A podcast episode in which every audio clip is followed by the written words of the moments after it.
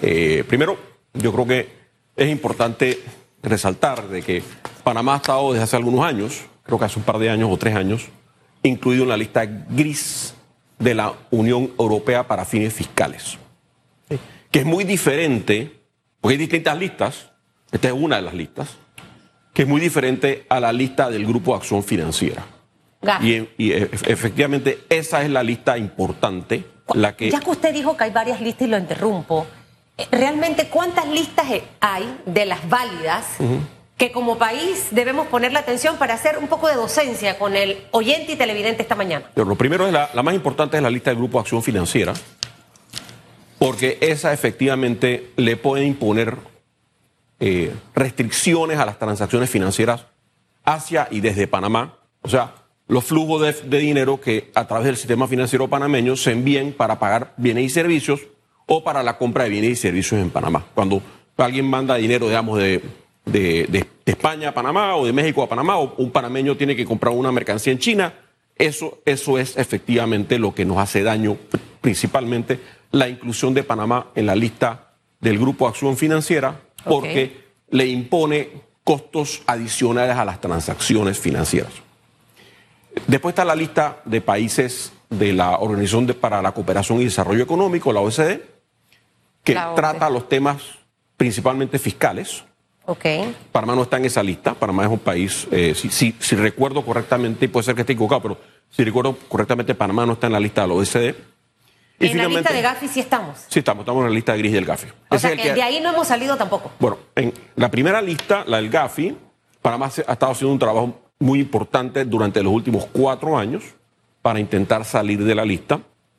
Eh, aquí hubo una visita en sitio el pasado mes de septiembre, donde vinieron a revisar los avances en Panamá, y el gobierno está esperando de que en, este mes de octubre, en la plenaria del GAFI a finales del mes de octubre, que se lleva a cabo este mes, Panamá salga de la lista. Esa es la, expectativa del gobierno y lo que yo, he, lo, lo, que yo he conversado con, con, funcionarios del gobierno, que ellos están esperando que efectivamente Panamá salga de la lista del GAFI. La lista de la Unión Europea, en mi opinión personal, esa sería la tercera lista. La tercera lista es un capricho de la Unión Europea. ¿Y esa, y esa lista hay que prestarle atención? O Digo, sea, nos, hace, nos hace daño porque le impone, le impone eh, obligaciones fiscales adicionales a los europeos que hagan negocio con Panamá. Sin embargo, en mi opinión es un capricho porque lo que la Unión Europea quiere es que Panamá cambie su sistema fiscal territorial. Panamá tiene un sistema fiscal territorial en donde aquí se pagan impuestos por los ingresos que generan las personas y las empresas que se generan dentro del territorio panameño. Uh -huh. O sea, si tú eres un panameño, un extranjero, y tú generas ingresos dentro del territorio nacional, entonces tú pagas impuestos en Panamá por esos ingresos. Pero si tú eres un panameño o un extranjero y devengas ingresos que no son dentro del territorio nacional, digamos en Europa, o digamos en Estados Unidos, o digamos en China, tú no pagas impuestos en Panamá por esos ingresos. Ese es el sistema fiscal territorial que Panamá tiene desde 1903, desde que somos república. Ellos pretenden, la Unión Europea pretende que Panamá cambie el sistema fiscal territorial para que sea igual al sistema fiscal de la Unión Europea, que es un sistema fiscal universal, en donde tú pagas impuestos, no, no importa dónde se generan.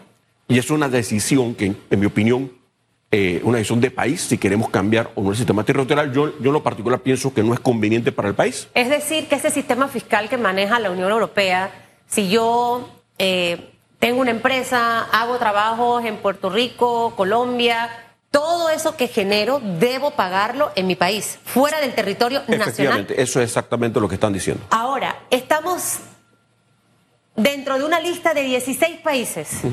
eh, esos otros 15 países, ¿cuáles son? Y si tienen un sistema fiscal territorial parecido al que maneja Panamá desde 1903. No, te, no, no, conozco los sistemas fiscales de los otros países. Sé que ahí están las Islas Vírgenes de Estados Unidos, está Guam, está Bahamas, estaba Costa Rica que lo sacaron. Eh, el resto de los países son islas pequeñas. Realmente lo que la Unión Europea quiere es que Panamá cambie el sistema tributario, el sistema fiscal del país. Eh, y por eso digo que es un capricho de la Unión Europea. Primero porque Panamá ya intercambia información para fines fiscales okay. de forma automática con todos los países de la Unión Europea. O sea, todos los europeos que tengan cuentas bancarias en Panamá el sistema bancario panameño le, le envía todos los años el monto de las cuentas bancarias y los ingresos que han devengado o los ingresos que se han ganado en esas cuentas bancarias en Panamá. Entonces, ellos tienen perfectamente las herramientas para perseguir a sus ciudadanos y cobrarles impuestos en Europa a sus ciudadanos. Claro. No entiendo, francamente, cuál es la razón eh, de eh, incluir a Panamá en, esa lista. Y yo coincido, creo que el ministro Alexander ha dicho que él no está de acuerdo. Yo coincido con el ministro Alexander en ese tema. Ahora, em, para muchos sectores, Panamá ha estado siempre de rodillas ante eh, estas listas, por decirlo de alguna forma, eh, llámese Gafi, llámese OCDE, ahora la Unión Europea, eh, tratando, señor exministro de Economía y Finanzas, de cumplir con muchos requerimientos. Se han formado mesas de trabajo, comisiones de alto nivel han viajado a estos países eh, y lo que uno se pregunta, ¿será que al final todo lo que se ha hecho no rinde ningún tipo de cambio? Porque seguimos, al menos en estas dos listas, la de Gafi y la de, y la, de la Unión Europea. Eh, ¿Y cuál debiera ser entonces la visión de Panamá ante, ante situaciones como esta? Y como usted bien nos dice, puede ser un capricho, pero también nos afecta de una manera u otra. Entonces, ¿cuál sería esa hoja de ruta que al final debemos seguir ante estos temas? Y, y no sabemos si esto al final pudiera afectar un poco nuestra economía. Tenemos un año de cierre 2023 complicado, eh, donde estamos todavía a la espera, por ejemplo, de la firma del contrato minero, eh, donde estamos, eh, por ejemplo, con un nivel de desempleo que todavía no se ha normalizado, producto de todo lo que pasó de pandemia, y donde las empresas no han podido contratar más mano de obra por todo este desequilibrio económico que también vive el mundo, inflación y demás. Esto, ¿cuánto daño nos puede hacer realmente y esa hoja de ruta hacia dónde debemos ir?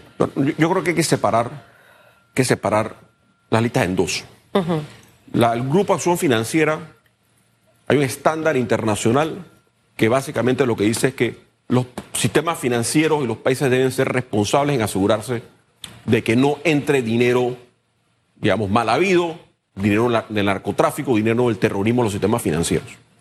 En ese sentido, Panamá sí ha hecho un trabajo muy importante durante muchos años para, digamos, adecuarnos a los estándares internacionales. Eh, y ahí lo que nos están pidiendo reciente, bueno, y, este, nos están pidiendo ver la efectividad de Panamá. O sea que efectivamente las leyes, que las leyes que teníamos o que tenemos funcionan adecuadamente.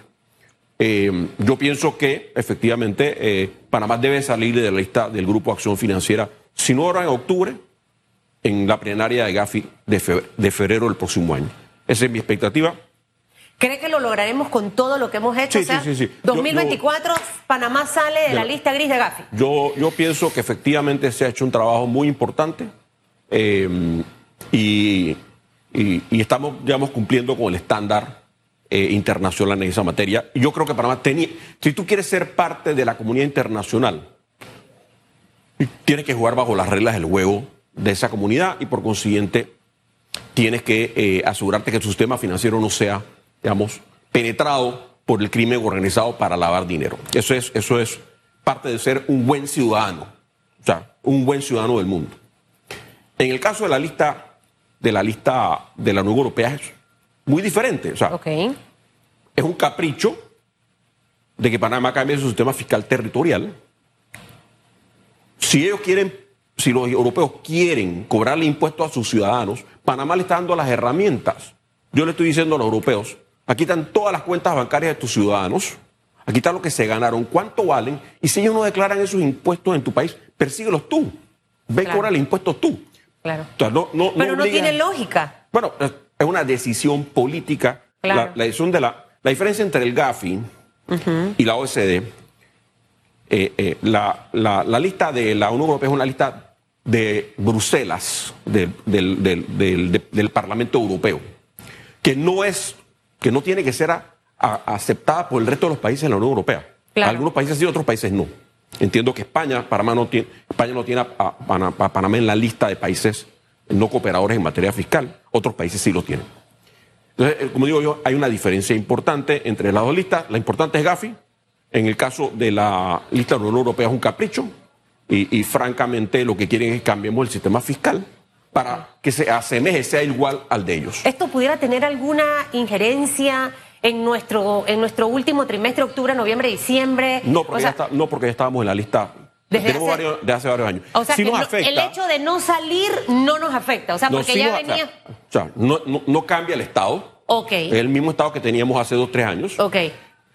que nos afecta, nos afecta porque la Unión Europea, los países que dicen que Panamá es un país no cooperador en materia, de, en materia fiscal, le imponen impuestos adicionales a sus ciudadanos cuando hacen negocios con Panamá.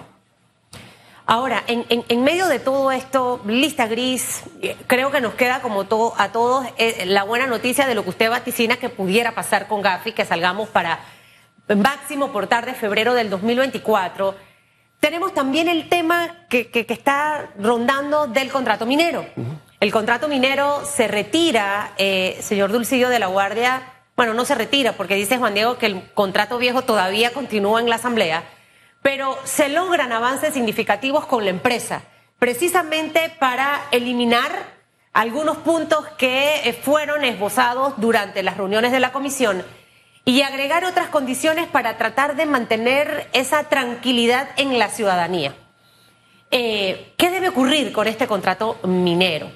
Aprobarlo en este momento, eh, la empresa obviamente para poder seguir operando necesita este contrato. Estamos hablando de alrededor de 40 mil personas que directa o indirectamente se verían afectados o beneficiados eh, con este contrato andando o estancado.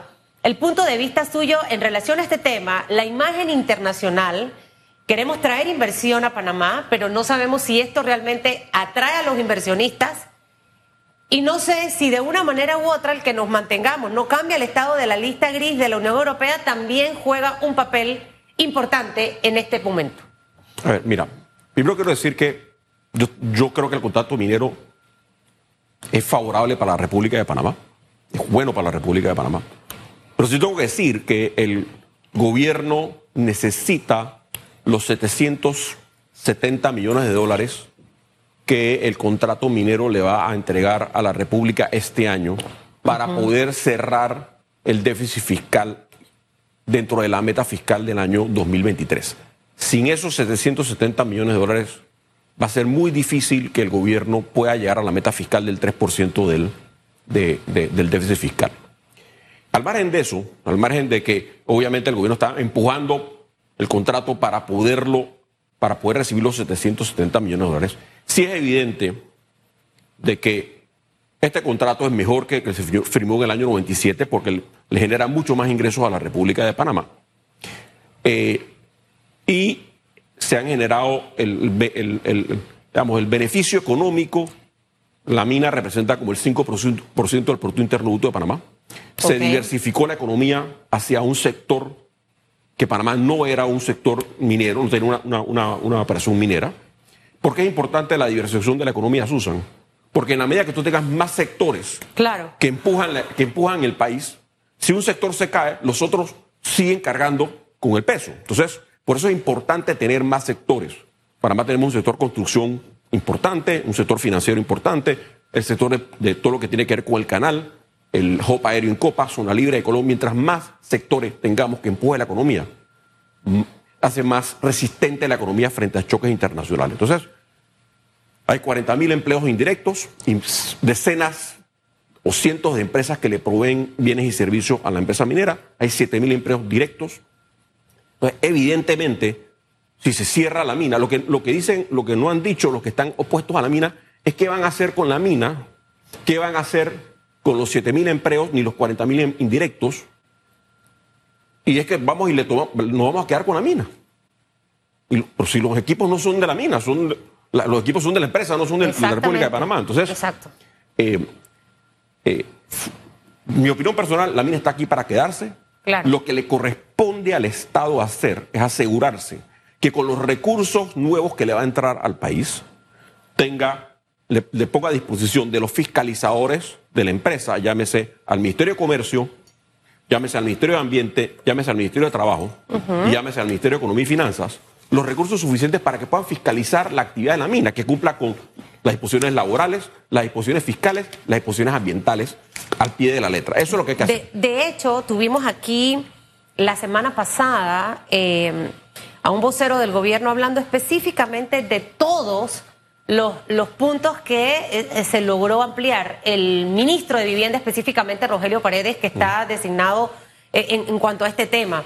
El gobierno, de hecho, está publicando en algunos diarios de la localidad precisamente unos anuncios donde habla el señor Dulcillo de la Guardia de lo original que tenía el texto, eh, que ellos hablan de texto retirado de la Asamblea Nacional, pero todavía el proyecto se mantiene en la comisión, así que creo que ahí que hay que hacer alguna corrección.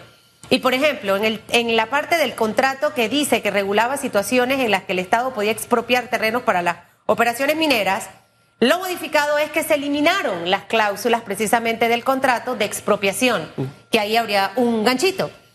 El contrato incluía referencias a actividades dentro y fuera del área de concesión. Se aclara que Minera Panamá solo podrá explorar, extraer y explotar dentro del área de concesión.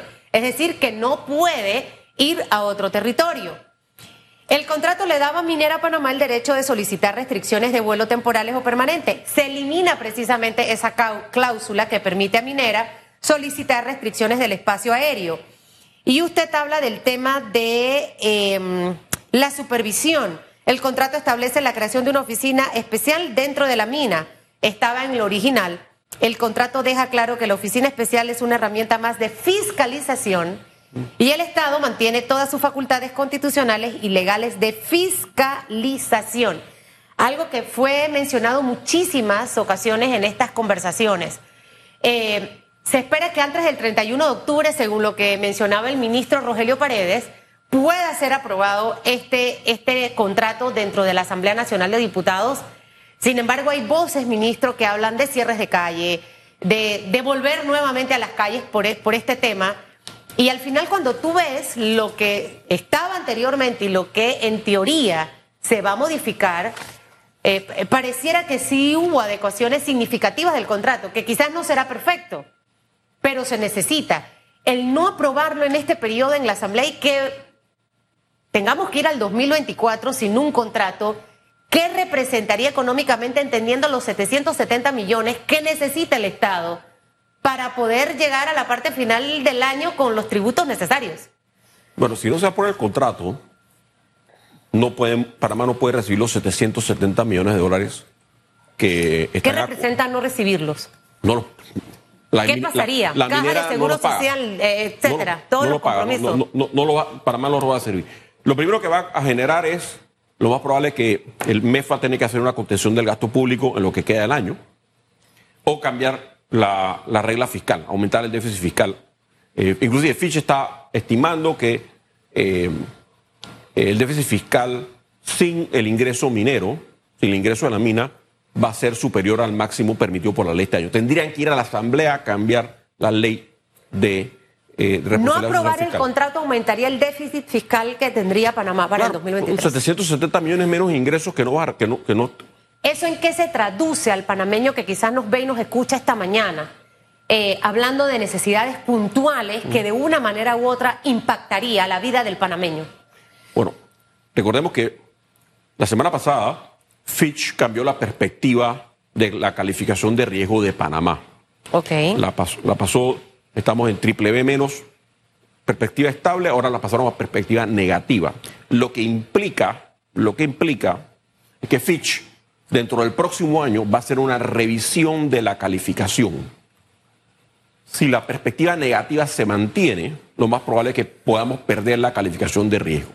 ¿Por qué estamos perdiendo la, por, por qué podemos perder la calificación de riesgo?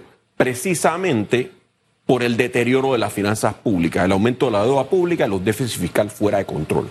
Entonces, y el tema de la mini entonces- sería la cereza del pastel. Obviamente, no, no. Entonces, sería menos ingresos que el Estado estaría recibiendo, por consiguiente, mayores déficits fiscales. Y para explicarle a los ciudadanos, cuando dice que yo no como grado de inversión, lo voy a explicar sencillo. Imagínese que usted tiene una, casa y usted tiene 100 mil balboas de hipoteca, 100 mil dólares de hipoteca, y hoy en día usted paga 5% de interés sobre esa hipoteca. O usted paga 5 mil dólares al año.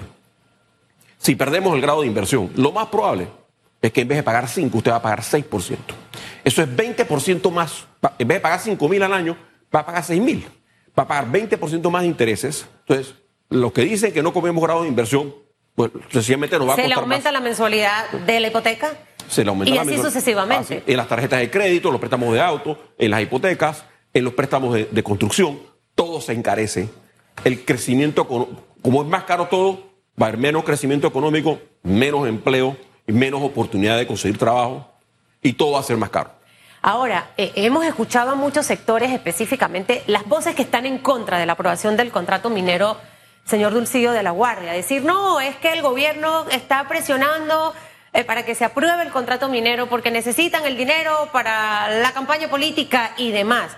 Creo que con la explicación financiera, sin apasionamientos políticos que usted nos ha dado, este dinero ya está requete comprometido en otras cosas que necesitamos en este momento y las implicaciones negativas que recibiría el país cuando al final lo que queremos en el último trimestre es que las empresas puedan vender, que puedan recontratar personal, llamar a personal para que trabaje durante esta época de fin de año, que ese cierre sea negativo, que eh, hablando ya en términos de, de esa economía local, el bono que le dan a, nos- a los empleados, mira, horas extras y demás, eh, pero al parar la mina, la economía dejaría de, de- de circular. Bueno. O sea, el dinero realmente de esos 770 millones están tan comprometidos que evitaría que se fueran para temas de política. O sea, el, de lo- desde el punto de vista, los 770 millones de dólares ya están gastados. ¿Ok? Entonces, para llegar al, al- al déficit fiscal que establece la ley este año, se requieren esos ingresos. ¿Ok? Si se están utilizando para política o no, yo creo que eso, eso es una discusión separada. Claro. Yo sí creo, y lo voy a decir, que los déficits fiscales que Panamá ha estado incurriendo en los últimos años debieron haber sido mejor invertidos, mucho mejor invertidos que lo que se han invertido. Pero es una discusión separada. Aquí Claro. estoy diciendo que, desde el punto de vista de la calificadora de riesgo, ¿ok? Lo- los ingresos de la mina van a aumentar. Los ingresos de la mina aumentan la capacidad de ingresos de la República de Panamá y por consiguiente te baja los déficits fiscales. Esto es sencillo. El déficit fiscal es la diferencia entre lo que le entra al gobierno Claro. y lo que se gasta al gobierno. Es la diferencia. Entonces, si entra más plata, obviamente puedo tener un déficit fiscal menor. Entonces, pero hay una diferencia entre las implicaciones fiscales y otra en qué se gasta el recurso. Yo creo que se debió haber hecho un mejor trabajo en el gasto público. Mucho del gasto público ha, sido utilizado en gasto que no genera ganancias en productividad ni genera mejora en la calidad de vida del panameño. Llámese mucho gasto en clientelismo político, mucho gasto en planilla, mucho gasto en subsidios eh, que se hubieran sido mejor invertidos en mejorar la red vial de Panamá, las escuelas, los hospitales, pero fue una decisión del gobierno como administrador del Estado en este momento. Bueno, y que eso de una manera u otra, en esta circunstancia, juega un papel fundamental. Para cerrar, señor eh, Dulcidio, estamos en el cierre, hablamos de inflación, crecimiento económico, eh, el crecimiento que le vaticinan a Panamá los expertos, para muchos es bueno, cómo mezclarlo con el tema inflación eh, y elementos importantes que juegan un papel fundamental en la economía. Mira, la inflación panameña está muy ligada a la inflación norteamericana, porque usamos el dólar como moneda, como moneda para pagar y llevar a cabo nuestras compras y nuestros pagos. Una buena parte de la inflación es importada. La inflación en Panamá en este momento es un poco inferior a la inflación en Estados Unidos. La última cifra del INE, que era que la inflación era 2,3% en el año. Pero lo, que pasa es que los panameños lo están sintiendo porque hay dos sectores que se han aumentado mucho. Uno, vivienda y electricidad, casi 10% en lo que va al año. Sí. Y alimentos, que también ha crecido mucho. Igualmente transporte. Entonces la gente lo está sintiendo porque uno come, uno tiene que pagar su auto, su casa y pagar la, la factura eléctrica y uno tiene que moverse. Eh, en la medida de que la inflación en Estados Unidos se reduzca, producto del aumento de las tasas de interés, deberíamos empezar a ver, pienso yo, el otro año una mejora en la, en la, en la, en la, una reducción en la, en la tasa de inflación. Yo sí coincido en el tema del crecimiento económico. eh, Fitch está estimando 6,5% de crecimiento. El Fondo Monetario acaba de aumentar la perspectiva al 6%. Principalmente, por, ¿de dónde viene ese crecimiento? Impulsado principalmente por la demanda doméstica, llámese la construcción ha tenido un repunte muy importante. Hasta el mes de julio se ha, construido 54% más que el año pasado. Zona Libre de Colón está 20% mejor que el año pasado. Sí tengo que decir que el canal, obviamente por el tema de la, de la, de la sequía, está por debajo en la cantidad de tránsitos, igualmente que el sistema logístico, el sistema de puertos está por debajo del año pasado. Pero en general, la economía está mejor, muy impulsada por el sector interno. Yo creo que el reto de Panamá es, una vez resuelto el tema de la mina, tenemos que tener una discusión como panameños cuáles van a ser los, los próximos factores que van a impulsar el crecimiento de nuestro país. Sí. Eh, eh, estamos, muy, estamos mucho discutiendo. Tenemos el próximo gobierno tiene retos muy importantes. Tiene el problema fiscal que le, va a heredar a este gobierno, que es un problema fiscal gigantesco. Tiene el problema del sistema de beneficio definido de la Caja de Seguro Social, que tienes que atenderlo. Tenemos el problema del agua al canal, que requiere inversiones millonarias o si no billonarias. Tenemos el problema de la migración en, en, Darien, que está teniendo un impacto importante eh, eh, en, Panamá y en las finanzas públicas, porque Panamá está gastando dinero. Y tenemos que decidir como país cuáles van a ser los próximos grandes impulsores del crecimiento nacional.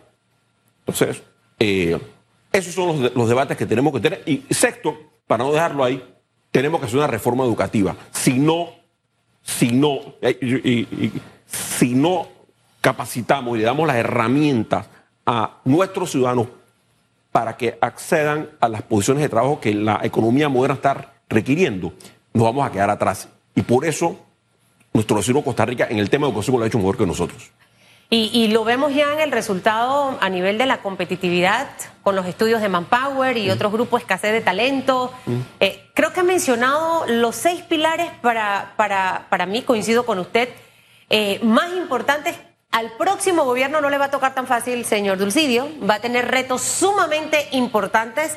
Veremos en qué queda el tema de la mina y esperemos que las noticias sean buenas en el 2024, en febrero, que ya por lo menos de la GAFI eh, Panamá haya podido salir de esa lista gris. Muchísimas gracias, señor exministro, ya le iba a decir ministro, exministro Dulcido de la Guardia por haber estado con nosotros esta mañana haciendo docencia de estos temas.